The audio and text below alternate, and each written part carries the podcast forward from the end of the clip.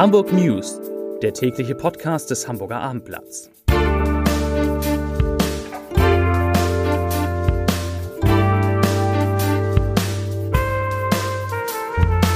Herzlich willkommen. Mein Name ist Lars Heider und heute geht es um die Frage, wie lange Hamburgs Schulen den Präsenzunterricht in der Pandemie aufrechterhalten können. Weitere Themen.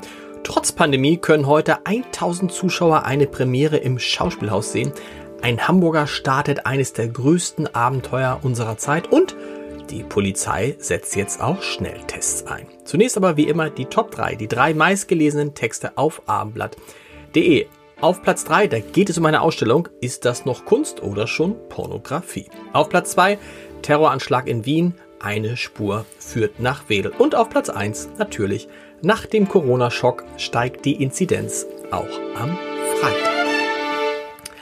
Ja, liebe Hörerinnen und Hörer, liebe Freunde des Hamburger Abendblatts, was war das für eine Woche? Damit meine ich natürlich einerseits die Präsidentenwahl in den USA, die uns gelehrt hat, dass man nun wirklich nicht alle Stimmen auszählen sollte, die, die per Briefwahl abgegeben wurden. Schon gar nicht. Ja, der Trump ist wirklich irre, aber deswegen ist er auch bald nicht mehr Präsident. Wunderbar. Andererseits hat uns natürlich auch Corona in den ersten Tagen des November-Lockdowns alles abverlangt. Nachdem es zwischenzeitlich so aussah, als würde sich die Zahl der Neuinfektionen um die 400 so stabilisieren in Hamburg, wurden ja am Donnerstag 647 neue Fälle gemeldet. Heute kamen nur, muss man ja fast sagen, weitere 485 dazu. Der 7-Tage-Wert stieg allerdings nochmal erneut und liegt jetzt bei 153,0 Infektionen je 100.000 Einwohner. Die Schulen in Hamburg trotz der gestiegenen Corona-Zahlen offen zu halten, ist das erklärte Ziel nicht nur des Hamburger Senats. Aber es wird immer schwieriger, weil die Zahl der Lehrerinnen und Lehrer, der Schülerinnen und Schüler, die wegen Kontakten mit Infizierten in Quarantäne müssen, leider ebenfalls steigt. Und es kommt hinzu, dass natürlich alle Pädagogen, die in irgendeiner Weise Erkältungssymptome zeigen, angehalten sind, zu Hause zu bleiben. Und deshalb stellt sich jetzt die Frage, wird man angesichts dieser Bedingungen den Schulbetrieb in der bisherigen Form in den kommenden Wochen tatsächlich aufrechterhalten können. Darüber haben wir vom Hamburger Abendblatt mit Schulsenator Thies Rabe gesprochen und der will alles dafür tun, dass der Präsenzunterricht an den Schulen erhalten bleibt, auch weil der sogenannte Hybridunterricht gerade für Kinder aus sozial schwächeren Familien, in denen es vielleicht nur ein Handy und wenn überhaupt ein Computer gibt, keine Alternative sei. Dies Rabe sagt in dem Abendinterview, dass er natürlich Eltern verstehen kann, die Sorgen davor haben, dass ihr, sich ihre Kinder in der Schule anstecken. Aber erst recht könne er jene Eltern verstehen, die befürchten, dass, ich zitiere, wir die Schulen wieder schließen und die Schüler wieder allein zu Hause sitzen mit allen Problemen, die daraus entstehen. Zitat Ende. Das komplette Interview, das meine lieben Kollegen Peter Ulrich Meyer und Jens Meyer Wellmann geführt haben, finden Sie auf www.abendblatt.de und morgen natürlich in der Printausgabe. Gesprochen haben wir auch mit Hamburgs Kultursenator Carsten Broster, der nicht ganz direkt, aber auch nicht indirekt die Schließung von Kultureinrichtungen in diesem November kritisiert. Er sagt, ich zitiere, die Frage, ob man all die Orte, an denen sich demokratische Kultur entlang von Kunstproduktion manifestiert, einfach abklemmt, wäre zumindest aufwendiger zu begründen, als es an der ein oder anderen Stelle der letzten Woche passiert ist. Zitat Ende. Wo ich gerade bei der Kultur bin, Ödon von Horvaths Geschichten aus dem Wienerwald hat an diesem Sonnabend um 19.30 Uhr Premiere im Deutschen Schauspielhaus. Nur wird das Publikum nicht wie sonst im Theatersaal sitzen, Parkettränge und Logen bleiben leer. Die Inszenierung von Heike M. Götze, die übrigens zum allerersten Mal am Schauspielhaus arbeitet, wird eine Geistervorstellung live gespielt und live gestreamt für 1000 Zuschauer. So viel passen normalerweise in Deutschlands größtes Sprechtheater die sich anmelden konnten, um die Vorstellung kostenlos über die Website des Theaters zu schauen. Eine Premiere vor Saalpublikum, die soll dann nach dem kulturellen Lockdown nachgeholt werden. Von der Kultur zur Polizei. Die Einhaltung der Eindämmungsverordnung im Lockdown, der seit Montag gilt, muss natürlich kontrolliert werden und das führt auch zu neuen Maßnahmen bei der Hamburger Polizei. Aus Sorge um die Gesundheit der Beamten und die Aufrechterhaltung der Einsatzfähigkeit sind nach den Informationen des Hamburger Abendblatts bereits Schnelltests beschlossen worden. Diese sollen bei Polizisten in sicherheitsrelevanten Einsätzen binnen Minuten zeigen, ob sie mit SARS-CoV-2 infiziert sind oder nicht. Das soll helfen einerseits eine Verdachtsquarantäne zu verhindern und andererseits möglicher, möglicherweise infizierte Beamte sofort zu isolieren. Die Schnelltests sollen auch von mobilen Testeinheiten vorgenommen werden. Zu einem der vielleicht letzten und größten Abenteuer unserer Zeit. Am Sonntag wird der Hamburger Profiseger Boris Herrmann an der französischen Atlantikküste bei der Vendée Globe starten, dem härtesten Segelrennen der Welt. Voraussichtlich zehn Wochen wird Hermann bei seiner Reise unterwegs sein. Seine Yacht Sea Explorer rast mit bis zu 70 kmh dann über die Meere. Hermann segelt allein, fremde Hilfe oder gar ein Landgang sind verboten. Die größte Herausforderung wird der Schlafmangel sein. Boris Hermann darf maximal 45 Minuten am Stück schlafen. Er ist übrigens der erste Deutsche, der überhaupt an diesem gefährlichen Rennen teilnimmt. Äh, und es ist nicht das erste Mal, dass er für Schlagzeilen sorgt, denn im August 2019 war es Boris Herrmann, der die Klimaaktivistin Greta Thunberg klimaneutral über den Atlantik nach New York zum UN-Klimagipfel brachte. Wir wünschen dir alles Gute, lieber Boris. Wochenende ist Podcast-Zeit, natürlich vor allem beim Hamburger Abendblatt und den lustigsten, den neuesten und kurzweiligsten, den können Sie schon heute Abend hören und gleich nach diesen Hamburg News, denn im Gute Nacht Podcast mit Linda Zerwakis nähern wir uns der Frage an, was man eigentlich so trägt nachts und ob man überhaupt was trägt. Und um 21 Uhr ist die neue Folge auf www.abendblatt.de Podcast, äh, www.abendblatt.de slash Podcast, das Slash vergessen online. Und wie gesagt, gleich gibt es eine volle Portion Linda Zawakis von gestern Abend im Anschluss an diese Hamburg News. Viel Spaß versprechen natürlich auch die neuen Folgen unserer Podcasts. Ich frage für einen Freund, der äh, Podcast für Erwachsene und ich sehe was, was du nicht siehst, der Podcast für Kunstliebhaber. Und in unserem neuen Podcast über den FC St. Pauli ist Präsident Ocke Göttlich zu Gast. Auch das empfehle ich allen, die sich für Fußball interessieren. Und ich habe noch eine Empfehlung. Unseren, unseren Pflegegipfel mit Andreas Westerfellhaus, dem Pflegebevollmächtigen der Bundesregierung. Den gibt es jetzt auch als Video auf unserem YouTube-Kanal zu gehen. Zu sehen. Zu gehen nicht. Zu sehen.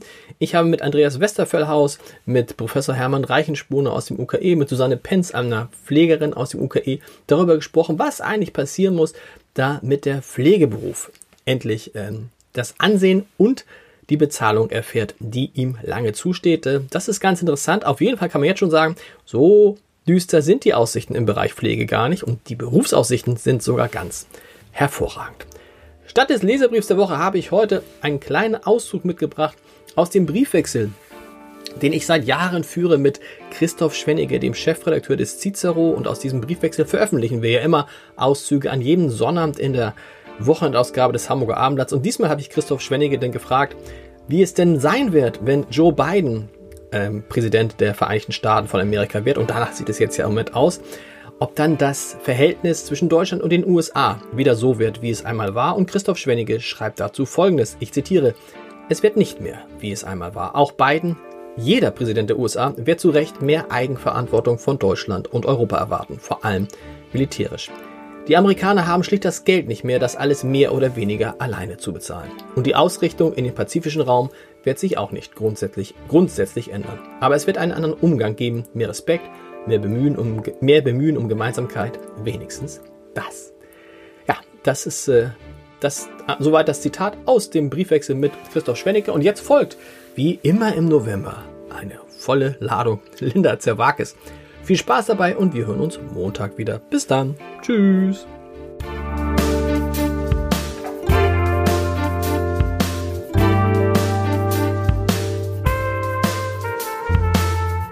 Mein Name ist Lars Heider und mein Gast im November ist Linda Zerwakis. Guten Abend, meine Damen und Herren. Weißt du was, ganz ehrlich, ich krieg da, guck mal hier. Ach Quatsch. Ich krieg da Gänsehaut von. Oh, Wie cool ist Gott. das denn? Aber das ist ja, Boah. also, Das ist danke, das ist ja wirklich eine, eine Respekt. Aber warte mal, das, ich krieg immer noch Gänsehaut. Wegen was, weil dir Weil kalt ich ist. ist einfach nur Schweine, Schweine, Schweinekalt hier in diesem Hätte so eine schöne Folge Podcast. werden können. Ah, Podcast. Wir müssen darüber sprechen, Linda, was du gerade liest, was auf deinem Nachttisch liegt. Ähm, oh, jetzt muss ich mal eben kurz. Die heißt Nora. Das finde ich gut, das finde ich gut. Weißt du warum? Das finde ich jetzt, du musst es nicht, weil es geht mir genauso. Gartenbring oder Ganterbrink? Ganterbrink. Ganterbrink. Du, Nora, Nora Ganter bringt mit Dad. Also nicht tot, sondern der Vater Dad. Genau. Ist ein Buch worüber? Äh, über ihren Vater, der in den ähm, äh, hier bei Woodstock und so, also ziemlich gut dabei war und so ein bisschen das vernachlässigt hat, dass er, ist ihm irgendwie später eingefallen, dass er Kinder hat und äh, sie den eigentlich gar nicht so richtig mitbekommen hat und so im Nachhinein aber die Beziehung zu ihm findet. Eine, Bio, Grob. eine Biografie. Ich glaube, ja, so ansatzweise schon, ja. Und wie, wie, wie viele Seiten liest du dann an so einem Abend? Zwei. Das ist viel. Weil weißt du, ich find's so, ich weiß gar nicht, was mit mir los ist. Ich hatte, ich hatte so eine wunderbare Phase, auch während des Lockdowns. Ich lese nur Krimis. Lese wirklich nur Krimis. Und irgendwann sagte einer zu mir, weil ich alles sehe, Adler Olsen und Joe Nesbo und so. Kennst du Krimis? Krimis kennst du? Oh, nee. So. Kann ich nicht mehr so gut ab. Wegen, wegen der, Ja, ich kann auch keinen Tatort mehr gucken, richtig. wegen der Kinder. Ja, es ist Ja. mir dann einfach so und ich gucke fast gar kein Fernsehen mehr. Ist ganz schlimm. Fernsehen kommt, eine, kommt in einer anderen Kommt eine Folge. andere Okay. Genau, und lesen. Ich mache eigentlich gar nichts. Ich, ich überlebe nur. aber, aber ich finde, aber ich finde zwei Seiten finde ich zwei Seiten finde ich gut und ich schaffe es nicht mehr ähm, jetzt reinzukommen. Aber, ich- ich Aber- habe ich habe ich habe Klaus Peter Wolf aus Friesenkrimis, super Typ übrigens, den ist auch in einem in einem anderen Podcast hier, super Typ. Und da bin ich jetzt gerade bei, glaube ich, Ostfriesen Sünde bei Seite 142 und das, ich ich komme nicht mehr, weißt du, ich nehme das Buch in die Hand und ich kann nicht lesen, wahrscheinlich weil ich immer an die Fallzahlen denken muss. Ich weiß es nicht. So, aber, aber jetzt mal meine äh, fachmännische Zwischenfrage. Ja. Wenn man aber eh von Beruf her jemand ist, der viel lesen Ja. muss, so stelle ich mir deinen Alltag vor als Ja. Chefredakteur des Abendblatts, ähm, hat man dann noch Muße, abends auch noch zu lesen? Oder denkt man manchmal so, ich kann keine Buchstaben mehr sehen? Was sollte ich sonst machen abends im Bett? Oder dann zum Abschalten Fernseh gucken und dabei einschlafen und noch schnell Zähne putzen und ins Bett. Nee, tatsächlich ist es auch so, Fernsehen, weißt du, was ich, was ist auch so schlimm, was ich bei Fernsehen eigentlich nur gucke? Nachrichten. Dein, dein Wecker klingelt, genau. Dein Wecker, dein Wecker tickt so, oh, ich hab, ich höre diesen Wecker, nee, ist gut. Ähm, tatsächlich, also ich bin dann auch so einer, der dann noch sich noch die, noch die Tagesthemen reinzieht. Äh, auf dem Handy. Im Bett liegend. Ach, echt? Auf dem Handy, im Bett liegend. Wir haben noch einen Fernseher äh, im, im obersten Stockwerk bei uns. Und ähm, ich habe das nie gemerkt, dass der, mein Vater hat ihn immer kaputt gemacht. Der, ging gar nicht mehr.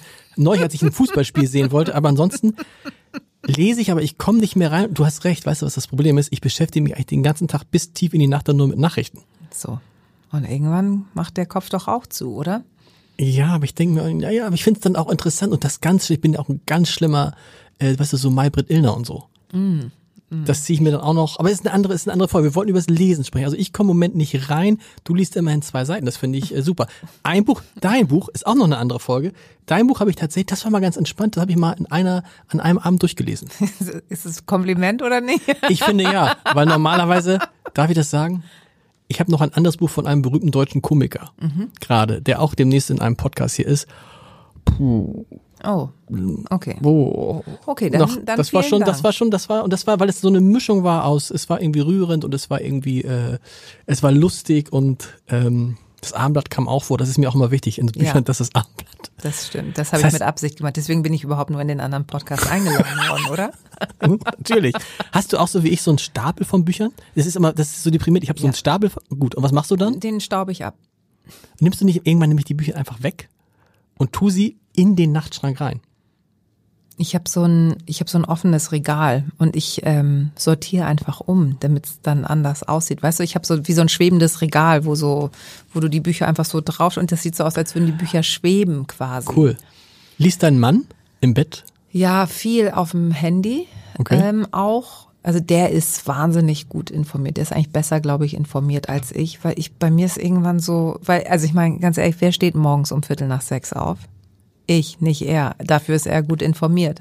Also ich meine, Ist es aber, das ist, das, das ist, echt. nächste, das, das ist, das ist, das ist, glaube ich, ein Riesenthema. Da habe ich auch, so- da habe ich so, so einen ganz schweren Komplex, glaube ich. Das müssen wir, äh, oder wir sprechen es, komm, wir sprechen es gleich an. Du hast es an. Bei mir ist es auch so und ich denke immer so, eigentlich müsste es, müsste ich auch mal aufstehen morgens. Also es ist immer so, bei uns ist es so, der Große kommt, der muss ein bisschen früher zur Schule und dann steht meine Frau auf und geht mit dem Großen frühstücken und ich gehe dann duschen und rede mich damit heraus, dass ich nicht mit Frühstücken gehe, dass ich ihn ja gleich zur Schule bringe. Ich bringe ihn nur bis zur nächsten größeren Straße und dann geht er einmal rüber. Und dann So. fährst du eh zur Arbeit, ne? Also Nee, nee, nee, nee, eh nee. Dann bringe ich den, dann bringe ich den Kleinen in die Kita und dann Okay. fahre ich brav ins Homeoffice jetzt so. Okay. Aber ist es, stört euch Frauen das nicht, dass wir Männer nicht aufstehen morgens? Also.